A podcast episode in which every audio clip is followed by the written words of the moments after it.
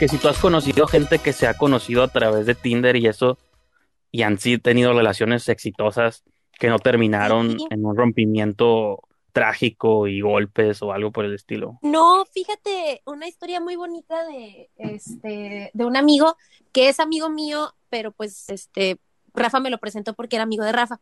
Entonces este chavo hace poquito se comprometió con su novia y le dije, "Ay, ¿cómo te conociste tú?" Ah, saludos Piti, si estás o si llegas a escuchar esto, un saludito a mi amigo el Piti, el Piti.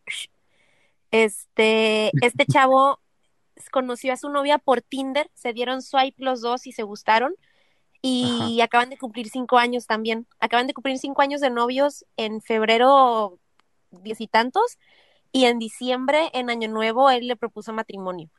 Entonces, este sí, es una, una historia nomás que conozco exitosa de, de Tinder. ¿De No, cuántas? no conozco otra. Ni, Ah, de- bueno, no sé, no, no conozco que- otras historias. A lo mejor tengo 10 historias y de las 10 nomás una es exitosa, pues no es muy buen. Tengo, tengo Porcentaje. amigos que, que usan la aplicación y sí salen y así, pero, pero no, tengo un compa que, que sí salía como con chicas. Mi hermano llegó a salir con personas de Tinder, pero dice que siempre terminaban así como que, eh, como que X, como que nunca había como una conexión bien. Ajá, sí, pues es como, este- pues también es otra cosa, porque es cierto, o sea, puede ser el dating casual y no pasa nada, que también es otra cosa Sí, que no se vale, ajá. A lo mejor por eso, o sea, yo no ocupo que un psicólogo y un terapeuta me diga, el problema está dentro de ti, pues sí, eso ya lo sé, ¿no? Entonces, Ya sé, realmente, yo vivo conmigo. yo vivo conmigo las 24 horas del día, entonces como que todas ¿cuál las trabas y todos los impedimentos psicológicos yo los, pues yo los entiendo, entonces por eso realmente no, ah, pues nomás, pues no sé, Pues está, pues está bien, Miki, no, digo, si estás a gusto ahorita, digo, tampoco es como que necesitas estar con alguien para poder ser feliz y así es simplemente, si tú estás a gusto ahorita am, y no sientes la necesidad de cambiar nada, pues entonces quédate contento. Si ya, si ya quieres tú así como, ay, pues sabes que ya se me antoja como andar buscando por otros horizontes, etcétera, pues ahí ya hay harta variedad en el internet que te puede ayudar a, a conocer gente y pues no, no sabes, digo, puedes aceptar el, el consejo que te dio nuestro amigo Damaso, Damaso, ¿verdad? Sí, e irte es de japonés, gira ¿no? política con AMLO para conseguir chavitas. Pero vemos, Pues- Miki, vemos, porque implica mucho dinero, yo me imagino también. No creo que te paguen el boleto y así. Bueno, quién sabe. Luego los políticos pero- tienen mucho dinero. No creo que alrededor de AMLO esté gente muy interesante. ya sé. Ay, no. Oye, Miki, pasemos a. Voy, voy a utilizar estéreo para conocer gente, entonces si hay alguien Ay, oye, sí es cierto, qué burros. ¿Te acuerdas? Ah, yo, yo la semana pasada escuché la plática de dos chavos que se estaban ligando. ajá, Puedes, puedes Entonces- hacer eso también. denme follow y ya luego hago un programa con ustedes y ahí nos conocemos. Sí, haz de cuenta, la- puede ser como, puede ser como Flavor, The Flavor of Love, Ajá. pero en estéreo. Que la gente evalúe, ¿no? Si, si siente que la química va bien, si va mal, que dejen sus comentarios, ¿no? Es que mira, la, la neta, muchas veces te, te dejas llevar por el físico, pues. Y sí, una persona puede estar muy guapa, muy bonita, etcétera, muy atractiva, pero luego empiezas a platicar con la persona y dices, ay, no, qué, qué plática tan aburrida. Entonces está chido como platicar primero y luego ya, ay, a ver cómo nos miramos. Y ya así puedes ver como si es amistad o si ya sale algo más chido. Entonces, este podría ser tu nuevo prototipo de programa, Miki. La, la pecera del amor por, por estéreo. Como, así como The Bachelor, ¿no? Puede ser, me ayudas a Ándale. Mira, ya tenemos ocho personas, ocho, ocho este, posibles concursantes para, para el programa de Miki. Dejen audio si quieren participar. Sí sube y bajan los números. De hecho, hay un... He estado explorando más la aplicación. Hay como un ranking general. Se supone que hay como mil lugares. Y entre más programas haces y más auditorio tienes, como que te meten en ese ranking y dices que puedes ganar miles de euros. No sé si sea verdad o sea mentira, pero ¡Uh! obviamente no creo que... Bueno, estaría suave llegar a un nivel de audiencia amplio, pero dudo mucho que, que en estos primeros programas tengamos... En un tiempo, yo creo. Así es. Oye, Pero Miki, ibas a ¿miraste? cambiar el tema. Sí, ¿miraste la, la lista de los nominados a los Óscares? Así es. ¿Y ¿Y qué te pareció? Yo he mirado como 2% de todo lo que está enlistado. Y Yo a lo mejor 4%, pero si no, este año este estuvo bien raro, pues sí, de por sí el 2020 ya fue el- va a ser un año ahí raro en la historia del, del cine y de todo. Y de todo. Este, pues así he visto algunas, pero realmente es el primer año donde me valen churro, o sea, quien gane, pierda, o sea, como que este año no, como que no sentía esa emoción. Por ejemplo, estaba comparando las películas de este año con las del año pasado, que estuvo Joker, estuvo El Irlandés, estuvo la de Tarantino, o sea, sí, películas muy buenas. un montón de películas bien chingonas, pero es porque los cines existían y hubo es- buenos estrenos y, y ahorita no me acuerdo qué otras movies, ah, la, la de Parásitos también, o sea, es Ah, sí, tu favorita. mi favorita. Como que siento que la competencia el año pasado estaba como más grande o como que había mejores películas. No dudo que las de este año sean buenas, tal vez, pero pues nadie las ha visto o no me llaman la atención. Más bien es como que eso, ¿no? Como que no, no, como que no nos llaman mucho la atención. Porque yo no recuerdo este, bueno, yo no recuerdo el 2020 haber mirado trailers que me hicieran decir, ah, no manches, esta película se mira que va a estar bien perra. Nomás era como un chorro de películas nuevas en Netflix, nuevos, nuevos títulos, y de Ajá. repente todos esos títulos estaban nominados a Oscar, y yo así como que, ay, pues, ¿qué onda? Ni siquiera supe como en qué momento pasó. Y algo que sí estoy muy agradecida es que la mayoría de las películas que están nominadas a, a Oscar están en Netflix. Entonces no tengo que pagar para ir al cine, no tengo que hacer fila para Pero, comprar el boleto y ajá. así, nomás como que le pongo play en mi compu y vámonos, la miro. Porque, por ejemplo, estoy viendo la lista del año pasado y ninguna de las 10 o 8 o no sé cuántas sean, todas me gustaron. Unas más que otras, pero todas me gustaron. La de Érase una vez en Hollywood se me hizo chingona. La de 1917 también está curada. ay, estuvo, esa estuvo bien perra. La historia de un matrimonio, esa con Adam Driver y Scarlett Johansson también estuvo bien curada. Lloré La de. Mujer, la de Mujercitas también, la de Greta Gerwig estuvo curada. La de Joker, pues también me gustó mucho. Jojo Rabbit también está bien curada. The Irishman, Parásitos y la de Ford contra Ferrari, o sea, las 10 o no sé ni cuántas son. Son como de buenas a excelentes, creo yo. Sí, sí, sí, no es como que, ay, esa estuvo nominada, no manches. Ajá. Y este año, a ver, voy a ver rápidamente. Sí, date, date. Estoy abriendo mi Wikipe- Wikipedia. Está una que se llama The Father, no sé cuál es, y no me llama la atención. Está la de Judas and the Black Messiah, esa tampoco la he visto. Ya anda por ahí en mira no la he visto. Tiene, tiene un actor este que sale en Atlanta, en la serie de Netflix, y ese chavo es muy bueno, es muy buen actor. Está la de Mank, esa no me gustó. La de Netflix, esa no me gustó. Claro. La de Trial of Chicago 7 tampoco me gustó. Ah, la de Mm, El sonido del metal, Sound of Metal, esa está chingona, esa sí me gustó mucho. si esta perra, la quiero ver. Sí. Con el- esa está en Amazon, con el Riz Sí, Ahmed está está curada. Y la de Promising Young Woman también está curada. Yo creo que esa es mi favorita. Esas dos son como mis favoritas, pero son como las Esa también está en. Prime, ¿no? No sé, esa yo la vi, la Cuevanía, pero sí, Pero te sí están gustó. buenas esas dos.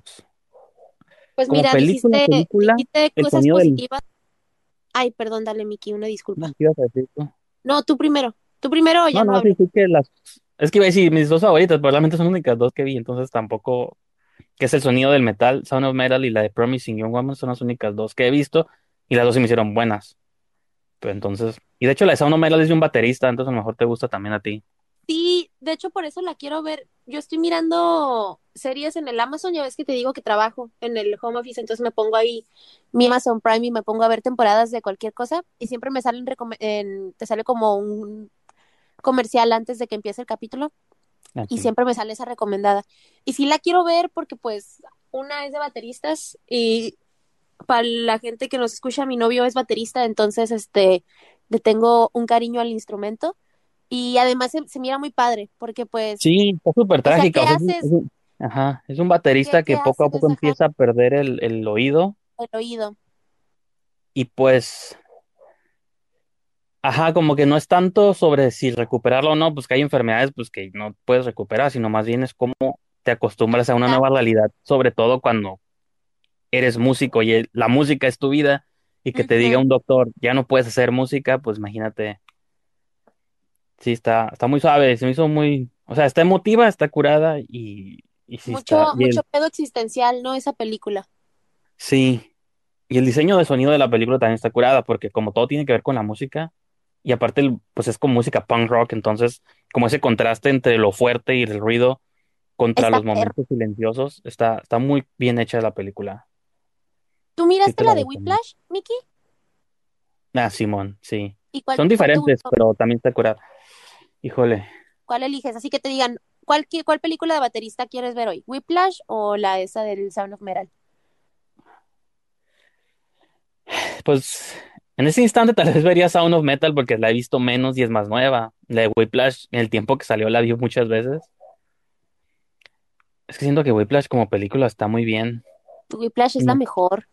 y no está tan emocionante. O sea, es que Whiplash es diferente a Sound of Metal. Sound of Metal es como más dramática, más intensa. Y tal vez, tal vez debería de ver la otra película para saber este, si es tan siquiera justo ponerlas a esas dos juntas, porque nomás por la pura historia son, son diferentes. Y pues obviamente han de transmitir cosas y sentimientos, pues obviamente totalmente diferentes una de la otra. Entonces voy a ver este fin de semana la de, la del de este. Oye, Miki, a ver, yo tengo una pregunta. A lo mejor tú me puedes ayudar porque mi hermano no pudo. Yo tengo el Amazon Prime y lo tengo pues hice mi cuenta americana, ¿no? Porque pues también primero tuve Amazon Prime para poder comprar paquetería y que me llegara más rápido y así. Y luego ya descubrí que podía ver videos. Y lo miro yo aquí y todo muy bien. Me sale el catálogo así como completo americano. Pero cuando quiero ir a, a Tijuana, cuando estoy en Tijuana en mi casa y quiero poner algo, por ejemplo, The Office está en Amazon Prime México. Pero cuando quiero como meterme, meter mi usuario, al Amazon Prime, a la cuenta como mexicana o al perfil mexicano, ni siquiera me deja como ver nada. Nomás me Ujú. salen como contenido original de Amazon, que es lo único que puedo ver, y no puedo ver nada, así no puedo ver como el catálogo mexicano ni nada de eso, entonces ni siquiera sé como si tengo que comprar una membresía para poder verla en México, o si tengo que comprar otra, o, o qué onda tú, ¿tú sabes? Pues no, porque yo nunca he tenido Amazon Prime americano. Pues yo Ay, desde que lo saqué ha sido el mexicano, pues el único que existe. O sea, el- acá. pero Pues es que, por debería ejemplo, en Netflix ¿no? Pero- ajá. Pues no sé, porque en Netflix estás aquí en el otro lado y pues te salen las películas gringas. Y con una sola cuenta nomás te cruzas a México y pues ya te sale como el catálogo de México, que Sí. es, que es lo que yo pensaría que pasaría con Amazon Prime. Pero no, no puedo. Y, y Pues me es que frustra es que, porque, es que el digo, "Fi- Prime, ajá. Se supone que Prime es un beneficio para el shipping nomás. Se supone que ah, el Amazon Prime se inventó. Es como Claro Video. No sé si sabes cómo funciona Claro Video, pero no, tú sacas una línea telefónica y automáticamente te dan Claro Video gratis, entre comillas. O sea, ya oh, tienes, está vinculado a tu línea telefónica o, o a veces compras otro servicio y ah, tienes Claro Video gratis. No ocupas hacer nada más porque como cada mes vas a pagar tu teléfono, pues cada mes estás pagando te también Claro pagan. Video. Ajá. Entonces, Amazon Prime se diseñó igual. El Amazon Prime siempre ha existido. Bueno, no siempre, pero Amazon lo inventó hace varios años para enviarte productos. Luego, cuando se les ocurrió inventar ese sistema, el streaming, es como, ah, si sacas el Prime te vamos a dar películas, pero no, no empezó siendo como su propia cosa, como Netflix. No, no, Netflix era eso y ya. Entonces, yo sí creo que como según tú estás pagando nomás por shipping y el Prime es un plus, o a lo mejor cuando cruzas la frontera dices, ah, pues es que eso no lo estás pagando en México. O no sé, digo, estoy inventando porque no sé, tendrías que vilmente meterte a Amazon y o buscar, ajá, o marcar algo googlearlo, Amazon. o ma- Ajá. marcar 1-800 Amazon y, y ver si te ¿Cómo dan sabes el número? No, pues yo digo, no marcas y sale otra cosa. Y es una hotline acá. Sí, Pues voy a yo, ver porque sí. es horrible. Me tuve que comprar, pues ayer fui a la Walmart y me tuve que comprar un DVD porque el mío ya no sirve. Y además tengo esta adicción con comprar DVDs en el tianguis. Quiero, estoy pronto a, a mudarme. De hecho, no sé, no te había platicado, pero ya nomás este, me falta confirmación con una señora de una casa, pero me voy a mudar pronto. Entonces tengo mi sueño de tener mi repisa con un millón de películas de DVDs y mi, y mi millón de discos. Entonces, pues Ajá. obviamente para poder ver mis películas necesito un DVD y el mío ya no sirve porque ya le di mucha carrilla. Y pues Aranza Burra se compró todas las temporadas de The Office en DVD y pues no tiene dónde verlas porque no tengo DVD. Y dije, ay, pues está en Amazon Prime en México, la voy a ver. Y no, ni siquiera me deja entrar a ver nada. Y luego quiero, o sea, por ejemplo, la de eh, Hereditary, así se llama, ¿verdad? La película de terror. Sí. Sí, esa, esa película la tuve que rentar para poder verla en Tijuana y ni siquiera me salía como con subtítulos en español, me salía así como con subtítulos en inglés nomás. Y yo dije, oh, pues qué, qué show con esto, me estresa. Pero voy a tener que marcar entonces al 01800 Amazon para Sí. ver en qué me pueden ayudar. Digo, afortunadamente los números no han bajado. Espero no tener, no, espero que no los tengamos aburridos con nuestra plática técnica de Amazon, porque nadie deja sí, mensajes ya. Entonces, pero sí, no, ahí te iba a preguntar otra cosa, ya se me olvidó. No sé, iba- ¿qué me, Ah, de que me decir? sorprendió. Cuando hice la encuesta esa en el grupo, me sorprendió que casi todo, pus- todo el mundo pusiera que, cuando puse en qué consumen más sus películas cuando compran, si es que no las piratean. Casi todos eligieron DVD y Blu-ray.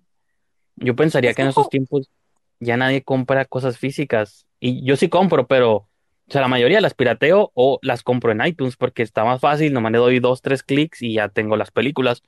Se me hizo raro que mucha gente todavía siga comprando DVDs porque a que mí, no. a mí me da nostal- nostalgia, me da mucha nostalgia el DVD y el, ojalá tuviera videocasetera para poder también comprarme de esos, pero me gustan mucho los DVDs. No sé, hay algo, puedes tener algo en tu teléfono, como por ejemplo, bien me pude haber comprado pues la serie de The Office para verla en el teléfono, pero hay algo, y, y digo, a lo mejor tú, tú lo entiendes porque tú dices que también compras el, el material físico. Hay algo con tenerlo en tu mano que te hace, no sé, a mí me gusta sentir así como que, ay, puedo verla cuando yo quiera Sí, porque pues la tengo yo aquí en físico en mi mano. Me pasa lo mismo con los discos. Tengo un millón de discos en mi casa y es misma música, es la misma música que puedo escuchar en el Spotify o en YouTube. Pero hay algo Sí, que, que me hace tenerlo en vivo, que me, me hace como disfrutarlo más. Y cuando te cuesta 10 pesos en el tianguis, pues obviamente pues, está más chido porque es mi, mi catálogo ahí, el tianguis es lo mejor para comprar ese tipo de cosas. Sí, yo el otro día me estresé porque para el podcast, a todos los que están aquí escuchando, si les gusta el cine de terror, hago un podcast que se llama El Boletín Sangriento, búsquenlo así en Es YouTube. muy bueno, escúchenlo. Cada semana re- re- reseñamos una película y el siguiente episodio vamos a reseñar la de It Follows. Entonces dije, dije, ah, pues seguro, ya es viejilla más o menos, o sea, tiene como 5 o 6 años que salió, debe estar en alguna aplicación, ¿no?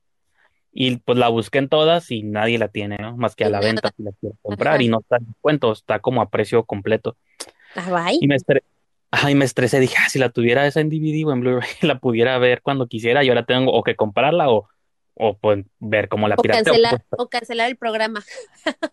ajá, no, pues me hacen como ese paso extra de ahora tengo que piratearla o buscarla o ver si la compro, ¿no? A veces las compro cuando están baratas, ¿no? Pero sí, sí me la ponen difícil. Y es cuando digo, ah, me gustaría haber tenido la película, ¿no? Para verla, la como dices tú, cuando yo quisiera. Oye, ¿me oyes? ay, Ah, sí. sí, ¿tú me escuchas? Sí, sí.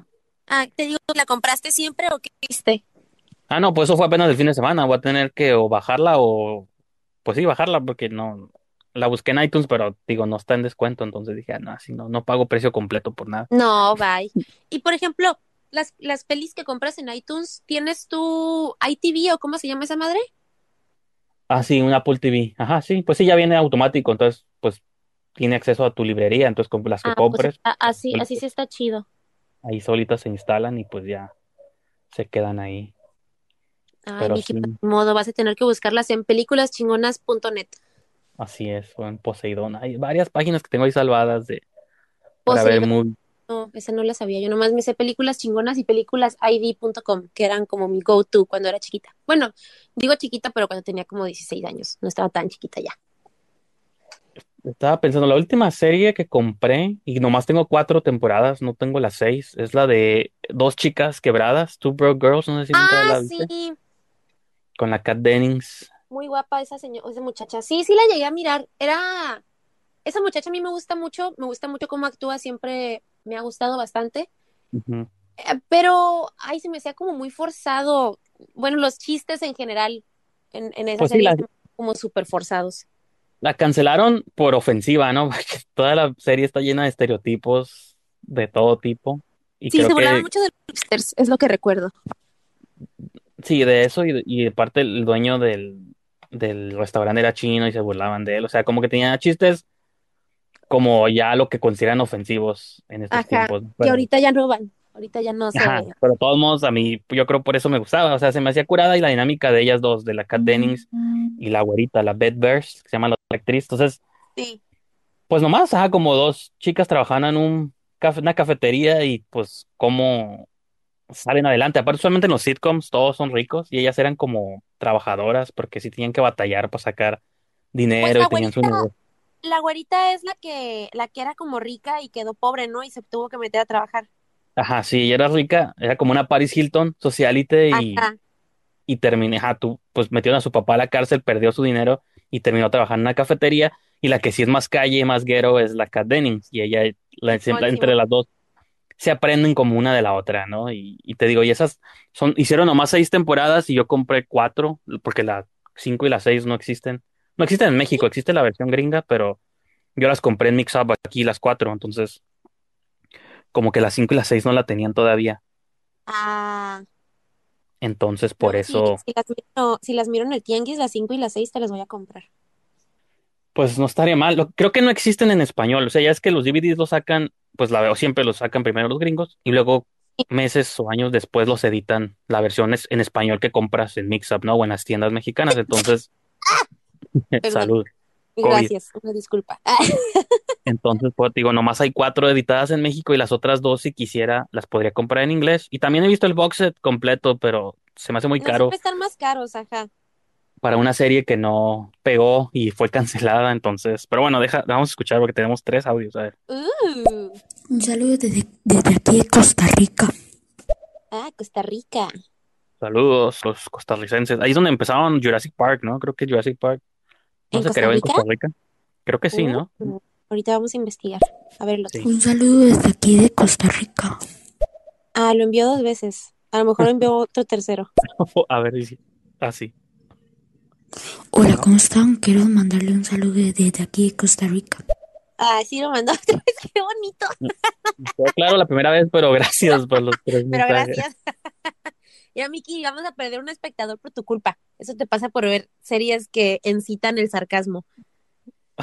¿Por qué? Sí, mira, entré al Wikipedia de Jurassic Park y dice, el film se desarrolla en la isla ficticia Nublar, localizada cerca de Costa Rica, en, el- en la Uh. costa del Pacífico, cerca de Costa Rica. Sí, es que me acuerdo que en la primera, el Newman, ¿te acuerdas de este actor el gordito que salía en Sí. Seinfeld? El de, ajá, Sal- sí, sí, me acuerdo. Él llega primero a Costa Rica y de ahí es donde él hace la conexión para que lo lleven a, al Jurassic Park, porque es el que se quiere robar todos los Sí, Los el genes. malo. de los dinosaurios, ajá. Pero me acuerdo claramente de esa escena en Costa Rica y de ahí es donde sale el barquito que los lleva a la isla. A la isla, pues sí, a la isla principal de Jurassic Voy Park. a, voy a tener que verla. Una, una compañera de trabajo, su canción de marcha nupcial fue la de Jurassic Park. ¿Y se casó con un dinosaurio? o qué? Pues con un chavo que está muy gigante, entonces bien pudo haber sido uno de esos dinosaurios de cuello gigante. Brontosaurio. Ese- Ese güey mide como, no manches, yo digo que sí mide como unos dos metros, si no es que tantito más. Está estúpidamente alto. Pues a lo mejor le recordó. A lo mejor por eso quiso poner esa, esa canción. Ajá. Vicky, si a ti te dijeran, este, te doy 100 mil dólares y vas a Jurassic Park, pero ya no, ya es así como que ya está todo el desmadre, pues, pero te voy a dar dinero, ve. Ve y dura 24 horas sin morirte. Sin morirte. Ajá. Pues es que, o sea, si me dan el dinero, pero no lo voy a disfrutar si me matan, como que es contradic- es contradictoria la oferta, ¿no? Como- pero la oportunidad que de pocos en la vida de ver dinosaurios, pues, y sabiendo que si sobrevivo, regresando a casa me va a esperar dinero en el banco, Pues va. tal vez, no, no lo sé, así de, Ay. Vicky, mira, voy, voy a tener que trabajar en dejar de, de interrumpirte, una disculpa. Eso lo, No, yo siento que lo- hablo mucho y no te dejo hablar, entonces. No, yo siento que yo me la paso interrumpiendo, pero A ver, pues este, te iba a preguntar que si te gustó esa película de Chris Pratt, la nueva de, bueno, la de Jurassic World. Sí, me gustó más la dos, pero sí, sí me han gustado. Pues es que los dinosaurios están curadas. Sí. Yo Por no, yo no ejemplo, miré la dos. no te escuché. Ah, que yo no miré la dos, nomás miré la, la uno. Creo que la dos está mejor que la uno, pero por ejemplo, tú sabes que me gusta el cine de terror, entonces, Sí. Pues el cine de terror usualmente siempre mencionamos los monstruos. Si alguien te dice, ah, mencióname monstruos comunes del cine de terror, te vas al zombie, vampiros, este, demonios, fantasmas, este, y puedes pensar varios, pero siento que si alguien dijeras como 100 mexicanos dijeron, no, Family Feud, cítame los monstruos más populares del cine, siento que en un top 10 no entrarían los dinosaurios, pero creo que en las películas de dinosaurios es como si fueran un monstruo que va que se que está matando gente, nomás porque son Sí, animales. Entonces, eso es lo que me gusta de esas películas, la combinación que hacen del cine de terror, pero con un animal pues con un animal que no existe, que según alguna vez existió. Entonces, yo creo por eso me gustan, porque siento que son como películas populares de terror, pero nadie se da cuenta de que son de terror, Que son de terror, ajá. porque no son monstruos, monstruos, son animales. Entonces, como las películas de tiburones, ¿no? Cuando un tiburón este, Ándale, Simón, anda Simón. matando gente, pues es como más fácil decir, ah, un tiburón es un monstruo, pero los dinosaurios, como que siento que no está tan Sí. explotado este género, no hay tantas movies de dinosaurios. No, hay más como de caricatura, pero no hay, no hay así, bueno, no es como que exista un dinosaurio en la vida real para usarlo, pero no hay como, o sea, la única película de humanos, de personas así reales que yo recuerdo de dinosaurios es pues Jurassic Park. No recuerdo como Megalodón, creo que había una como del sci-fi, ¿no? Que era así como, no, Ah, sí, no, Sci-Fi sí. Sci-Fi es experto, hace un montón de películas así, sci-fi es lo mejor, lo mejor del mundo. Pues las Sharknado y todas esas películas son de Sci-Fi Channel. Sí, por- pero, o sea, por ejemplo, yo nunca he mirado Tor Tornado ni nada de esas, digo Sharknado, pero cuando teníamos sci-fi, no me acuerdo si todavía lo tenemos en el cable o no, yo neta era mi religión el sci-fi, me encantaba ese canal y miraba todo y había cosas bien, bien perras y los trailers de las películas estaban bien chidos y las series que hacían también están todas piratas, a veces hasta bien chafas, pero eso como que las hacía más chidas. Entonces es, es un canal que me gustaba mucho.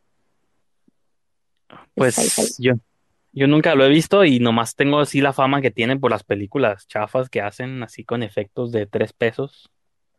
Sí, Pero eso, pues, eso son, eso es lo que es. ¿Sabes qué tiene Sci-Fi que me encanta, que es una de mis cosas favoritas de toda la vida? Es un programa como un reality show que se llama Face Off, así del que maquillaje, es, ¿no? ajá, es un concurso de maquillistas de efectos especiales y estuvo, estaba bien perro porque eso fue como lo que, yo digo que ese programa fue lo que me hizo apreciar como el cine todavía más. Eh, no sé, hay, hay algo cuando haces como, cuando miras a los chavos haciendo los prosthetics y todo esto, y que la mezcla, y que la pintura, y que, ay, no, se le rompió el molde y todo eso, como que te hace apreciar mucho la labor de, de los maquillistas en el cine, y es algo en lo que ya me fijo mucho desde que miré ese programa, me fijo muchísimo como en las películas, si es algo de terror o así, siempre, siempre me fijo en eso. De hecho, ahí, ¿qué miramos el Rafa y yo? Ah, Mad Max. Estábamos viendo Mad Max en Netflix el otro día La nueva, bueno, la última. ah, pues la que vimos tú y yo en el cine, la del este señor Bane. ¿Cómo se llama ese actor? ¿El Tom Hardy o quién? El Tom Hardy, ajá, ese güey. Y, y no manches, estaba viendo la película y, y estaba así como toda, toda ida porque le digo al Rafa, le dije al Rafa, esta película no tiene muchas cosas, si no es que nada, en pantalla verde todo está como, como grabado de neta. Y me dice, sí se nota luego, luego. Y cuando salieron, pues, el, el este, el vato canoso blanco feo y todo su maquillaje y así dije, no manches, los, los vatos de efectos especiales se la rifaron. Y que Y este pues de hecho fue una de las cosas que ganó, ¿no? De, de Oscar. No me acuerdo, pero este año se murió ese actor, ¿sabías?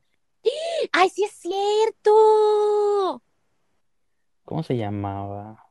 Que Hugh salió Keys. en Mad Max la original también. Ajá. Hugh Keys Byrne se llamaba. Ah, no, falleció el año pasado, el primero de diciembre del 2020. O sea, tiene Ay, como rest in peace. me acuerdo. Pobre chavo. Y salió, y él, ¿tú, tú sí miraste la, la original de Mad Max? Sí. Me gusta más la 2, la de Guerrero del Camino. Creo que esa es la que le gusta más a todos. Pero sí, la última yo creo que es la que más me gusta de todas. Pero fíjate, como que sí usaron efectos, pero no muy obvios, sobre todo en los fondos. Y me gusta cuando utilizan ese tipo de cosas, igual como en Roma, ¿no? De que si te dirían, ah, Roma tiene efectos de computadora, ni lo ni creerías, ¿no? Pero No, es como más sutil porque lo utilizan para fondos y cambian como edificios y eso. Porque estaba viendo el behind the scenes de WandaVision, de cómo lo hicieron. Y, y hay un montón de cosas que, o sea, tú pensarías, ah, lo obvio son los efectos de los poderes, ¿no? Y todo eso. sí, O de los personajes volando y cosas así. Pero ves cuando aplican efectos como en, ah, pusimos como esta casita, este kiosco en el fondo. Y tú ves la escena y no pensarías que ese kiosco es falso, porque dirías, ah, pues es un kiosco que está en la plaza, ¿no? Y pues seguramente estaba ahí o lo, ya con- está un parquecito. o lo construyeron para eso. Y cuando ves que todo es digital, sí te quedas como, o sea, es- ese tipo de efectos se me hacen como más creativos que cuando vilmente, ajá, los personajes son los que están creados con computadora. Ay, no, yo tengo, yo a lo mejor por eso no, no soy como tan afán de, de las películas de superhéroes, porque me, me mata la fantasía que todo sea en pantalla verde, en to- que todo sea en pantalla verde.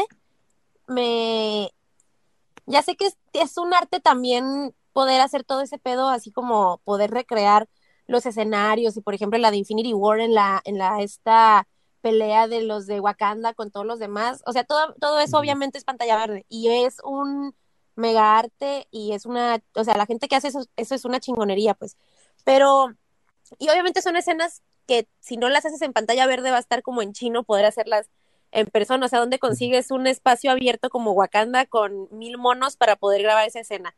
Pero, ay, me estresa que todo sea siempre en pantalla verde, me, me mata como mi, mi fantasía, me hace así como, ay, otra vez pantalla verde. Y hay cosas donde se nota luego, luego. Entonces, a lo mejor por eso yo tengo un conflicto con las películas de terror, que digo, de terror de superhéroes, que todo siempre es como digital. Me, me enfada, yo creo que es la palabra, me enfada que eh, tengo el mismo problema con, por ejemplo, las películas de Disney. Estoy harta ya, harta del formato digital, este 4D de Pixar y así. Quiero Ah, otra vez los dibujitos originales, así como la persona a mano dibujando los monos, que la última película de Disney que tuvo ese tipo de animación fue la de la princesa y el sapo, y estamos hablando de cuando Obama ganó este, la presidencia, o sea, hace un chorro de tiempo. Y Sí. ya todo siempre es digital, ya me enfada. Adiós.